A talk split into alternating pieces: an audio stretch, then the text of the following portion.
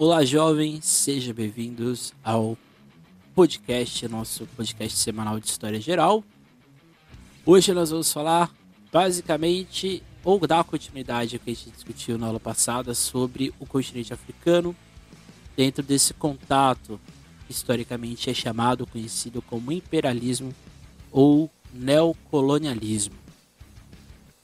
Hoje aqui a gente vai tentar entender como que a Europa interpretou esse processo. Na aula passada a gente ficou mais preso à, à África, né, a visão, ou o que é mais correto para a gente entender o que é a concepção de ser africano e da origem dessa, desses impérios, desses reinos, dessa estrutura política, social e econômica que existia no continente africano até ser interrompida pela invasão europeia, seja ali no século XVI ou no século XIX de forma mais eminente, mais presente.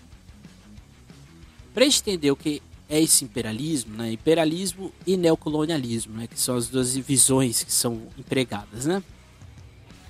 Quando a gente fala de imperialismo, a gente está falando que é a extensão territorial de zonas imperiais. Ali no século XIX, quase todos os países da Europa ainda eram impérios. Você tinha a Grã-Bretanha, você tinha a Bélgica, a França, embora ali a França ia de república para império quase que quase que constantemente no século XIX. A Alemanha é um império, a Itália era um império mesmo após a unificação. O Império Habsburgo era um império, o Império Russo. Ou seja, estava falando de várias zonas imperiais existentes no continente europeu.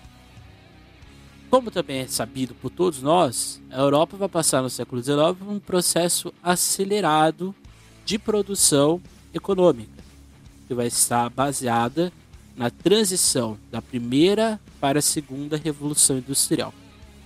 Essa segunda revolução industrial, ela foi mais homogênea, ela, ela, ela, homogênea não, heterogênea, porque ela abarcou outras zonas fora da Inglaterra.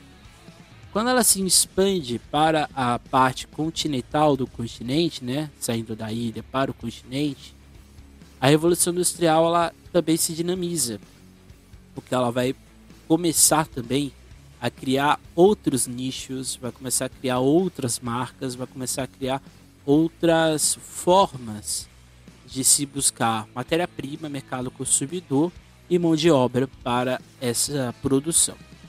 Então, assim, a gente vai ter várias mudanças, desde a saída do carvão para o petróleo e desde a exclusividade praticamente de produtos, embora fossem feitos por meio de máquinas, ainda era uma coisa muito rudimentar. Então, a segunda revolução industrial vai dinamizar esse processo. Então, assim, a Europa, e assim, é, é, seja, eu vou deixar bem claro, né? É, é como se fosse um europeu olhando para o continente africano, para a realidade que ele tinha na frente dele. O europeu, desde o século XVIII, século XVII também, mas principalmente no século XVIII, o que a gente chama de ilustração, que é a ideia de iluminismo, criou uma falsa sensação, ou uma falsa ideia, de que existia um, um ápice do pensamento humano. A gente vê isso desde o Renascimento, né? No Renascimento a gente tem a perspectiva do homem como centro, da, do humanismo, dessa perspectiva, dessa análise interpretativa de que o sujeito ele é importante para o pensamento, para a estrutura social. O iluminismo ele vai sedimentar isso. Ele vai colocar, de fato, que o homem ele tem que pensar, ele tem que estar dentro da sua lógica de razão. Essa razão vai promover diversas movimentações sociais, diversas movimentações políticas nesses países europeus. Então, na lógica de um francês, por exemplo, ele, na lógica dele, um país, uma civilização, um povo organizado, tinha que ter língua, uma língua unificada, tinha que ter um governante, tinha que ter leis, todas essas leis tinham que ser escritas, existia um padrão de conversa, um padrão de vestimenta. Ou seja, existia uma lógica civilizacional e principalmente nacional. Então o europeu ele tinha isso na cabeça dele, mais no século XVIII, inclusive, do que no período de colonização, lá no, na Europa, na Europa, na América. Por que então a gente chama também de neocolonialismo? Né? Porque a gente, aqui, a gente dentro da história, coloca que esse período do século XIX início do século XX vai ocasionar uma nova etapa do processo de colonização que se iniciou lá na América. Mas por que é neo? Porque não é um outro colonialismo? Porque o colonialismo dos portugueses, dos espanhóis e boa parte e pequena parte dos ingleses, franceses e holandeses era calcada numa premissa de, de expansão econômica, ou seja, totalmente voltada para o mercantilismo. Essa expansão econômica ela era muito restrita, estava quase que restrita à coroa. Então era, não era uma extensão do império. Por isso que a gente não fala que é o imperialismo, por exemplo, Portugal. Portugal e Brasil. A gente chama que é o colonialismo. É a é Espanha, Portugal principalmente, chegando aqui na América e povoando. É, colocando ali uma lógica, uma premissa de que essa região não tinha dono. Essa é a grande O neocolonialismo ele é diferente por um aspecto quase que óbvio. O europeu sabia da existência da África. Ele tinha esse conhecimento. Ele sabia que ali existia uma população, sabia que ali existiam conflitos, sabiam que ali existiam riquezas, que ali existiam um, existia um passado. Só que esse passado é que a gente volta lá para o francês. O francês olhando para essas nações africanas, ele não conseguia enxergar a lógica de razão, essa lógica de racionalidade, essa lógica de uma sociedade organizada nos moldes que ele teve ou que ele tinha. A mesma coisa do sistema político. Não existia um sistema político desses países. Então, na lógica de um francês que chega na, na Argélia, por exemplo, que chega para outro país ali no continente, africano, ele vai, pensar, ele vai olhar e vai falar: oh, mas vocês não têm um sistema político, vocês não têm uma organização, vocês não têm nada disso. Então, seja, a grande preocupação da Europa quando ele chega na, quando ela chega na África era o quê? Sistematizar uma dominação política de poder nesses espaços. Cada país vai ter um, um modo específico e operante de se fazer isso, mas o fato é que esse fator político era quase que essencial, porque ele está totalmente arraigado na lógica iluminista.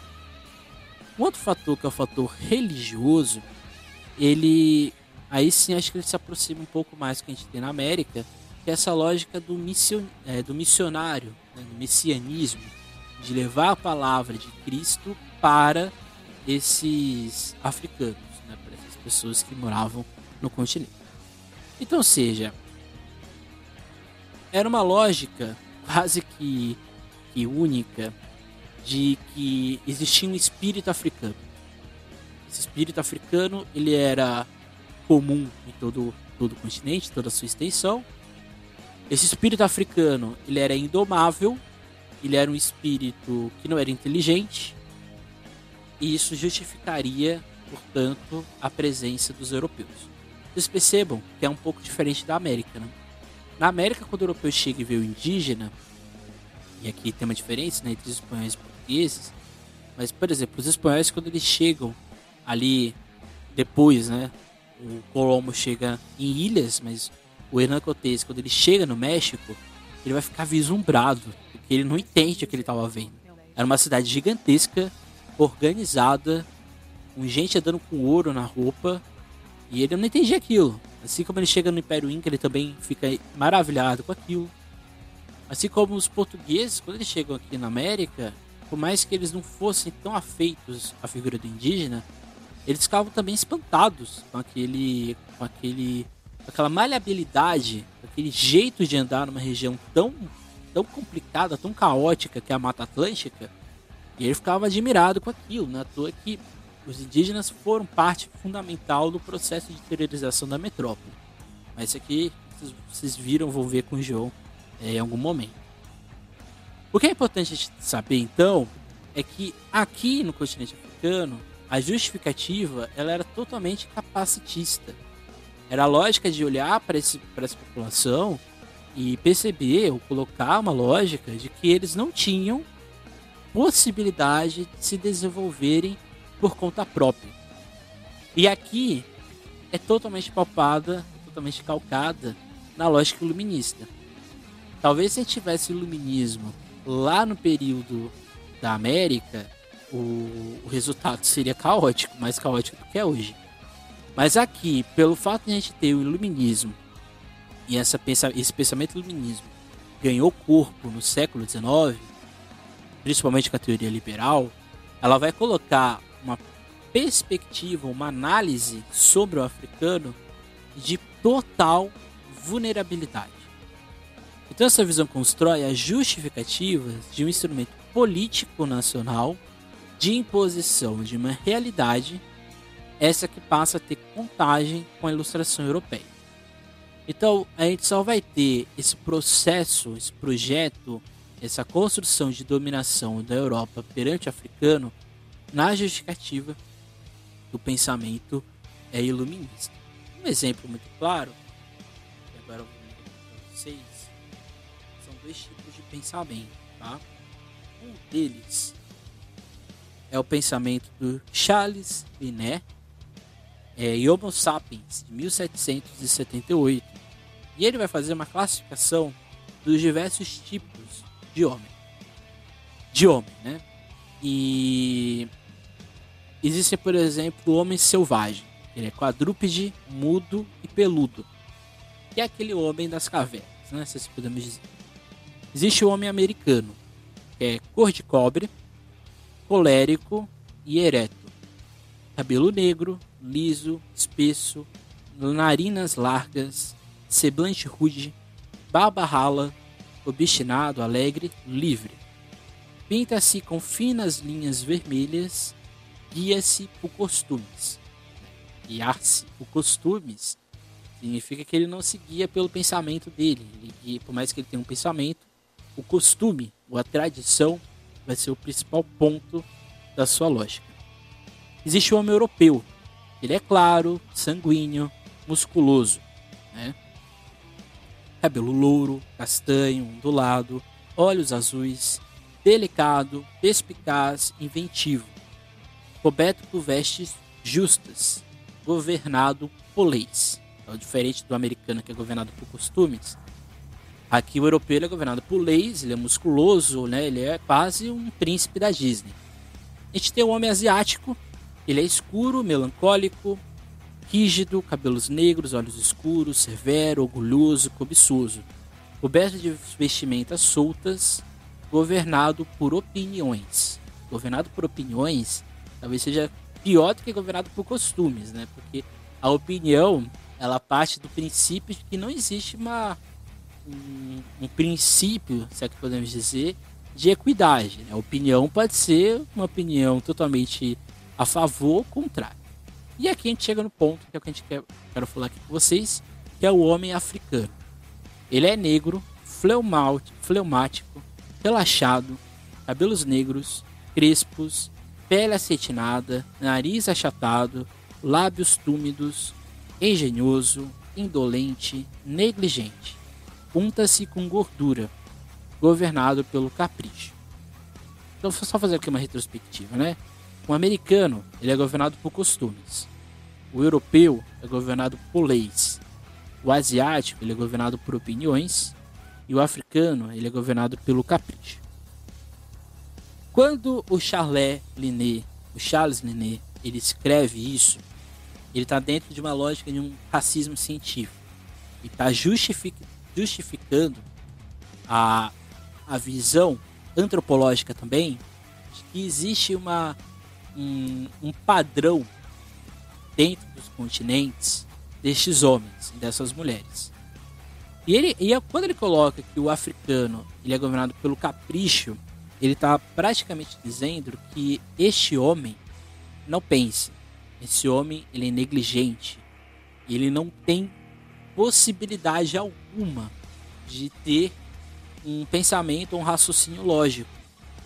Porque por mais que o americano asiático ele também seja desprezado aqui pelo, pelo, pelo escrito, eles são colocados a partir de, um, de uma tradição, ou costume ou opinião. Já o africano não, ele, não é, ele é um ser descatável, ou ele é um ser que precisa ser corrigido. Acho que essa é a melhor palavra. O Hegel, que é um importante filósofo, para alguns, né? É uma figura detestável. Ele diz o seguinte: a Europa é a parte do mundo do espírito, do espírito unido em si mesmo, e que tem se dedicado à realização e conexão infinita da cultura.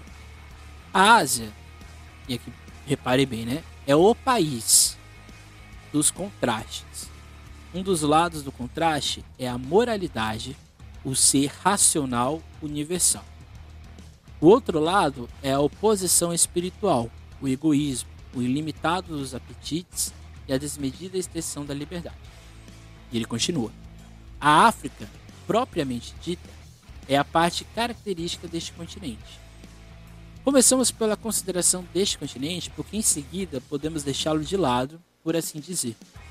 Não tem interesse histórico próprio, senão o de que os homens vivem ali na barbárie e na selvageria sem fornecer nenhum elemento à civilização. Por mais que retrocedemos na história, acharemos que a África está sempre fechada no contato com o resto do mundo. É um Eldorado recolhido em si mesmo. É o país criança, envolvido na escuridão da noite, aquém da luz da história consciente. Nessa parte principal da África, não podemos ou não pode haver história. Esse que é um ponto fundamental. É o que eu acho que eu quero que vocês absorvam aqui, né? A justificativa da Europa para a construção do que a gente chama de imperialismo era, acima de tudo, no princípio de dominação, na quebra da ideia de que existia um passado e um presente. E que esse, essa relação entre passado e presente, ela não era fluida, ou ela não poderia ser concretizada.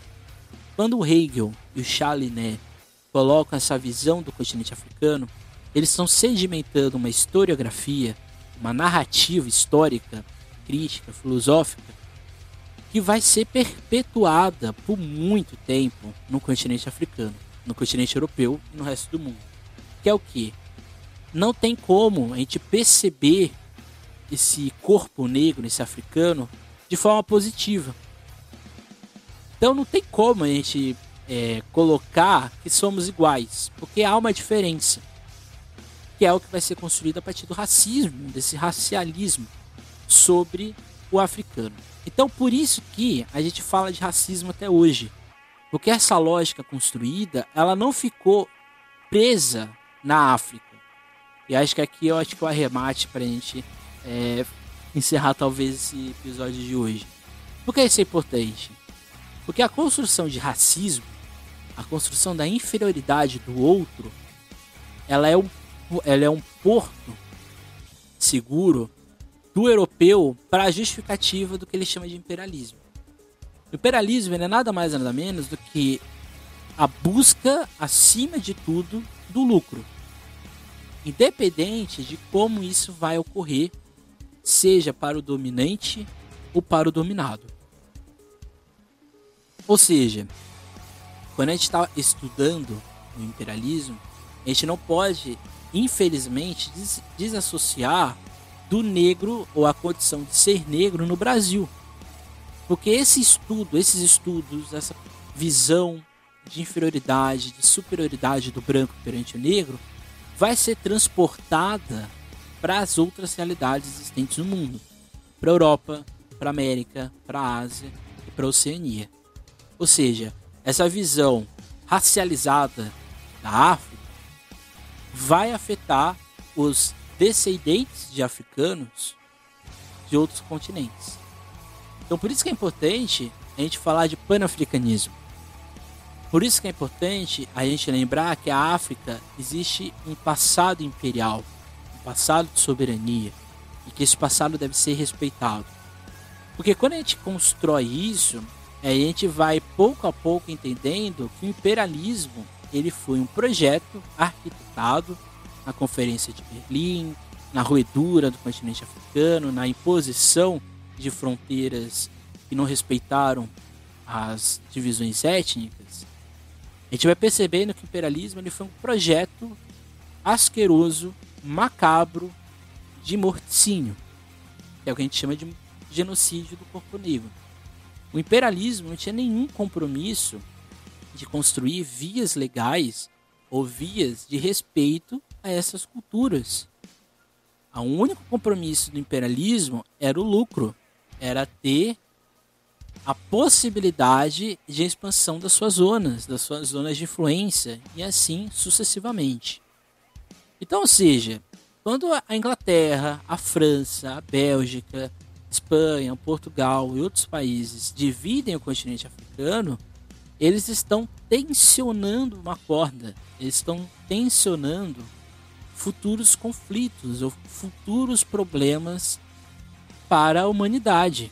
Porque não tem como a gente pensar a humanidade, a construção de sociedade apenas na ótica branca.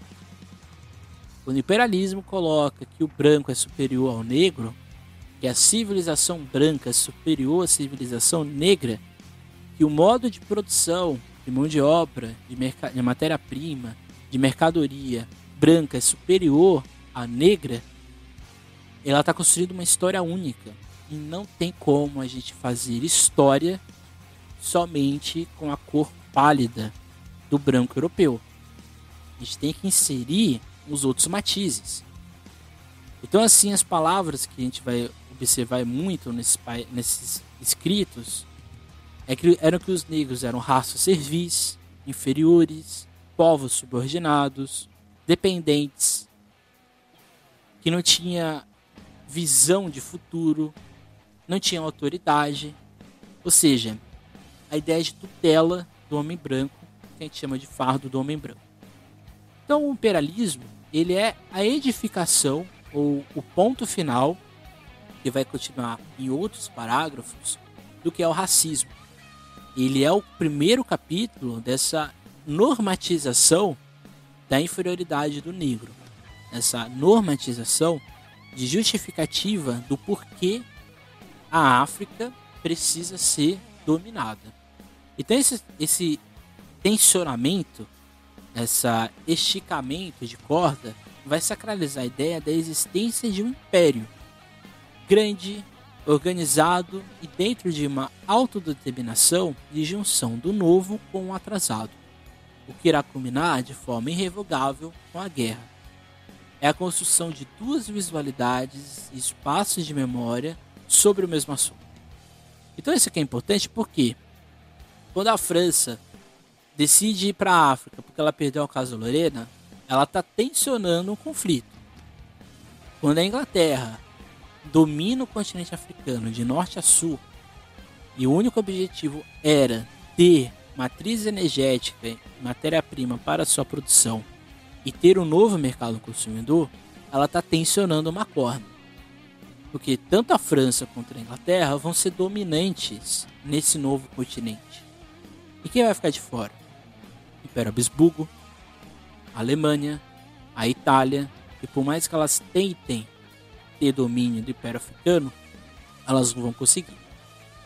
Então o que vai gerar a Primeira Guerra Mundial é essa é não é exatamente isso, mas é uma das justificativas é exatamente esse tensionamento, essa visão quase que caótica de que o continente africano se tornou um pilar da força econômica de boa parte das principais potências da Europa. E isso vai gerar muita dor de cabeça. Então esse foi o nosso episódio de hoje. Acho que deu para entender, deu para é, entender um pouco mais do assunto.